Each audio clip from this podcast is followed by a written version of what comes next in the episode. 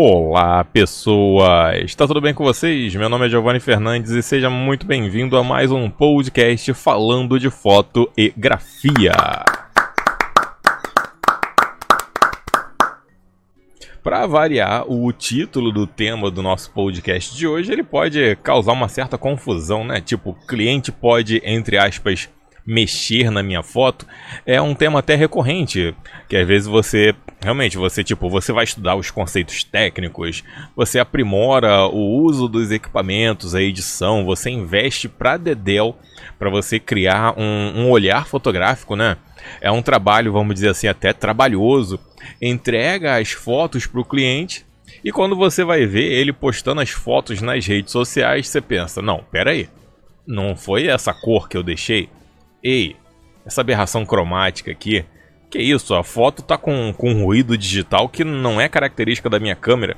Caramba, gastei rios de dinheiro para comprar uma câmera sem ruído digital com ISO alto e o cara vai lá e bota um filtro de ruído digital? Ou seja, o cliente ele pode mexer na sua foto, mas o que talvez possa criar confusão no título aí é que o Netflix é a resposta. Muito bem. Vou explicar etapa por etapa. Mas antes, roda a curtíssima vinheta aí.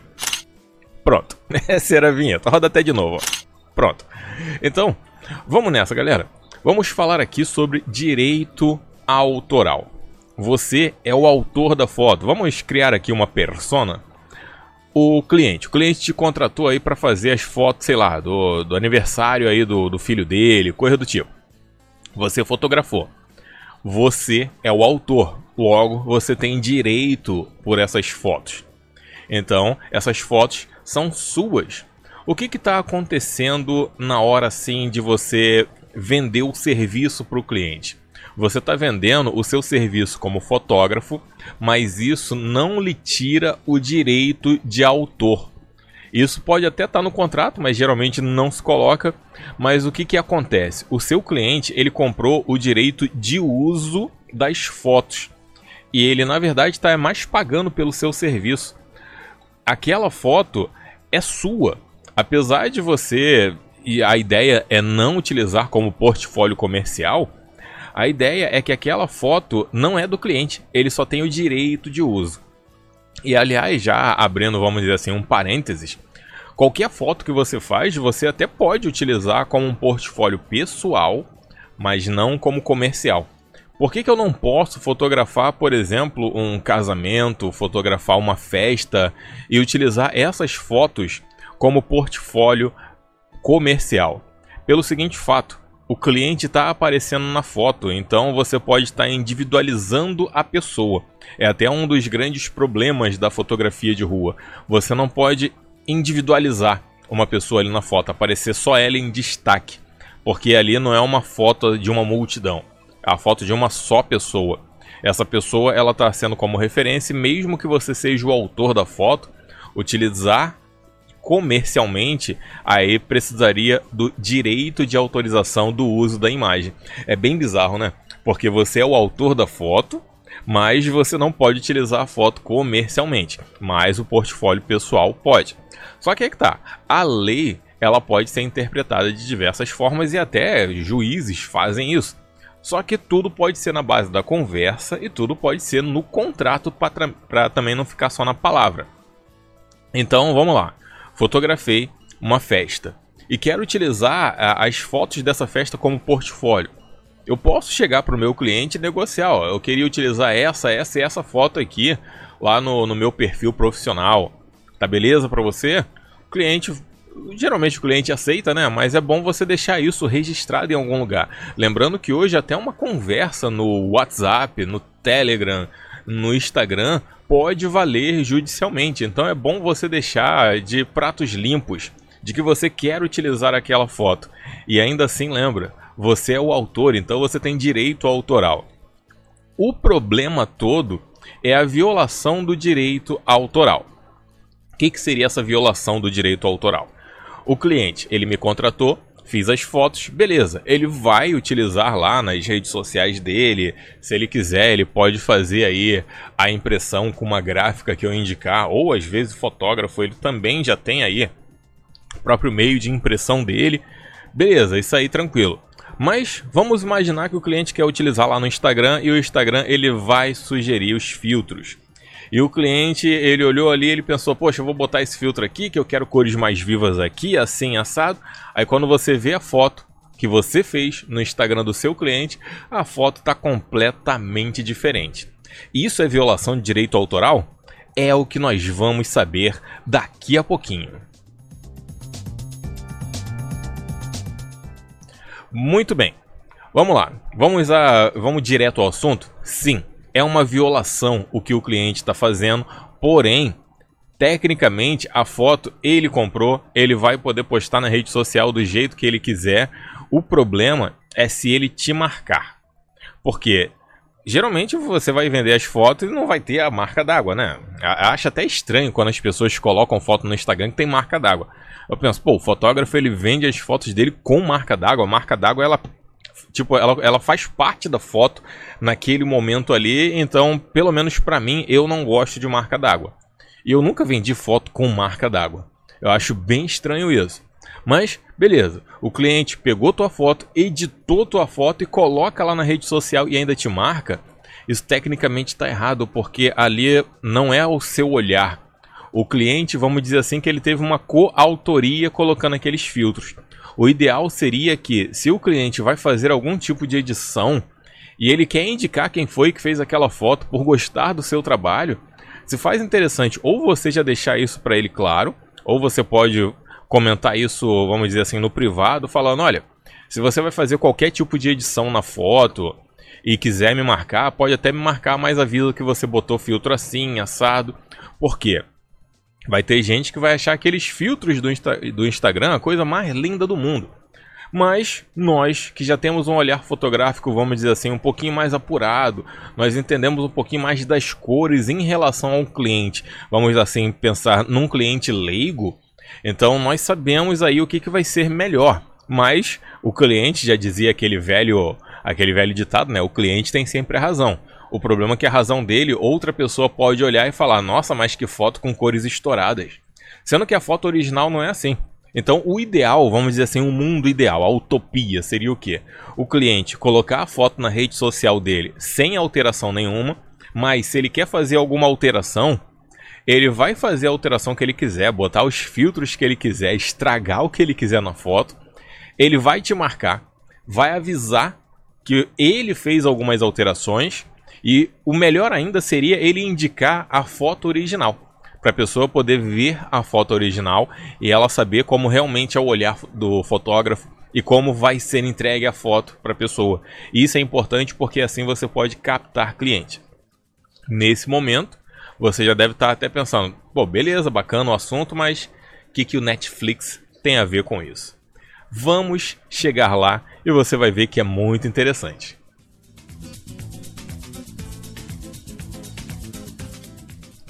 Vamos nessa, vamos entender onde é que o cliente, ou onde é que o Netflix entra nisso. Se você utiliza Netflix, ou se você já, já utilizou alguma vez, Netflix, para quem vamos imaginar que você vive numa bolha, o Netflix é um sistema de stream. Ele vai passar filmes clássicos, séries clássicas, mas também conteúdo próprio dele. Só que o conteúdo próprio dele não é ele que está fazendo. Ele chega e banca lá um diretor de cinema, um produtor para fazer uma série, um filme, seja lá o que for. E a pessoa, o diretor, o diretor de fotografia, essas coisas todas, eles vão criar da forma dele. O Netflix pode interferir numa ou outra coisa, mas vamos dizer assim, o Netflix ele não alterou brutalmente assim o, a forma com que a série deveria ser no final. O problema e que muita gente reclamava isso lá no iníciozinho do, do Netflix aqui no Brasil, que foi quando o Netflix começou a pipocar em, no, em todo canto do mundo, muitos diretores eles reclamavam do serviço de stream da opção de pausar. É aí que entra o Netflix na nossa história. O cliente, no caso aí o Netflix, ele pode mexer no meu filme, na minha produção? Não. Vamos imaginar que o Netflix ele comprou aí a sua obra, o direito de passar a sua obra. Beleza. Mas o Netflix adicionou pausa. Uma pausa num filme pode realmente fazer você perder, vamos dizer assim, a magia que o diretor quis colocar ali. Tem filme de ação que eles fazem realmente você secar teu olho, porque você não quer piscar para não perder nada. Tem filme de ação, tem filme aí de, de drama que vai fazer você ficar preso naquela tensão. Só que você assistindo no conforto da sua casa, pode aparecer uma notificação no celular, pode dar aquela vontadezinha de ir no banheiro, então tu vai lá e puk, pausa. Tinha diretor de cinema eu não lembro os nomes especificadamente, mas era muita gente no início que reclamava disso, dizendo que o Netflix tinha opção de pausa. Mas poxa, pausa tem que ter, porque você está no conforto da sua casa, você paga ali uma assinatura mensal para poder pausar e voltar a assistir quando quiser. Então, isso caiu por, por água abaixo. Caiu por água abaixo é um pleonasmo do cacete. Mas vamos lá. Beleza, esse assunto, vamos dizer assim, morreu por muito tempo. Só que veio uma coisa pior. O Netflix, ele copiou um sistema do YouTube que hoje em dia muitos players de vídeos têm. O YouTube, se você já, já percebeu, o YouTube ele tem um botãozinho ali embaixo que você pode mudar o tempo de exibição do vídeo. O vídeo ele pode ser exibido em 1x, que é o tempo normal dele, pode ser exibido mais rápido, chegando até o dobro do tempo dele o Netflix ele aderiu a essa modinha. Então hoje você pode ver um filme, ou um documentário, uma série no tempo normal dela, num tempo mais lento. Aí vamos imaginar numa uma cena de ação que você quer ver com mais detalhe, ou de forma mais rápida. É isso que está deixando muitos produtores de conteúdo, muitos diretores de cinema de cabelo em pé. A possibilidade da pessoa assistir o seu filme acelerado. O Netflix, ele não chega a 2x, mas ele, se eu não me engano, ele está em 1.5, então você pode ver uma vez e meia mais rápido. As coisas não vão acontecer no tempo que o diretor de cinema gostaria que acontecessem. E tem muito diretor de cinema reclamando disso. E nessa parte é basicamente aquilo: o cliente pode mexer no meu conteúdo aquilo que eu fiz para ser visto, sei lá, em duas horas, a pessoa vai assistir, sei lá, em uma hora e meia, uma hora. Tá certo isso? Ela vai ter a mesma sensação, ela vai ter o, a mesma, o mesmo sentimento final que eu gostaria que aquela pessoa tivesse. Isso tudo vira uma incógnita, uma, uma pergunta que vai ficar pairando no ar. É por isso que eu gostaria de, de sugerir esse debate com vocês aí. O que, que você acha? O cliente, na sua opinião, ele pode mexer na sua foto? O Netflix, é interessante ele deixar esse botãozinho aí? Eu gostaria da sua opinião, mas eu já vou deixar a minha.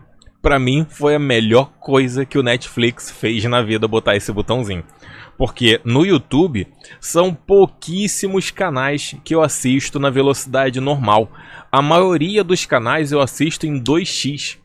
E consigo entender porque, tipo, eu desde moleque eu sempre quis ser meio apressado para as coisas. Tanto que eu já mencionei várias vezes lá no canal do YouTube que eu falo muito rápido. E eu tive que, principalmente na minha adolescência, aprender, vamos dizer assim, a degustar melhor as palavras. Porque enquanto eu tô falando, a mente tá viajando na maionese pensando em várias outras coisas. Então eu tive que ir aprendendo a falar devagar, a raciocinar com mais calma, ser mais, vamos dizer assim, suave na nave. Mas quando chegou o YouTube, com aquela opção de 2x, nossa, foi a melhor coisa do mundo. Até porque tem uns canais no YouTube que a pessoa fala tão arrastado que dá vontade de botar no 2x porque aí você vê a pessoa falando normal. Então, para mim não teve problema mas no Netflix eu assisto em 1.5x documentários. Série e filme eu não assisto no 1.5x que eu quero ter ali a noção do que está acontecendo. Mas tem muito documentário assim que eu vou assistir em 1.5x, que é, já é o, o, meu, vamos dizer assim, é o meu padrão. Mas eu queria saber de você essa opinião relacionada ao Netflix. Agora vou deixar aqui a minha opinião sobre o cliente pode mexer na minha foto. Para mim, esteja à vontade, faça o que quiser, desde que tenha pago. Pagou, pode fazer o que quiser, porém, se eu vejo que a pessoa me marcou, eu chego para a pessoa e falo: Olha, Fulano, pô, bacana, legal ter me marcado aí, mas a sua foto tá com filtro. Tem como botar na descrição aí o, o link aí da minha foto original? Ou então mencionar que colocou filtro? Por quê?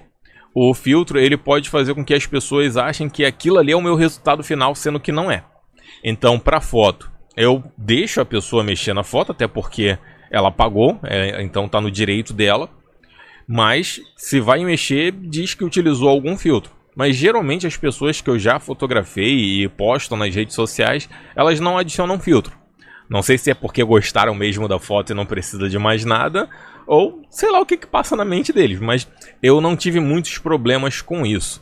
Só que, meu conselho, por exemplo, eu já fiz uma fotografia 360 para uma barbearia, que eu fiz um contrato com eles explicando que eles iriam colocar aquela foto só no Facebook. Então eu especifiquei para eles que era um tipo de foto que eles poderiam apenas utilizar naquela rede social, em mais nenhum lugar.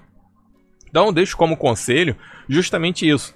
Se você não quer ter esse risco da pessoa cutucar tua foto, pensa em colocar isso no contrato, mas deixa isso bem claro para a pessoa, porque você sabe, né? As pessoas não leem contrato.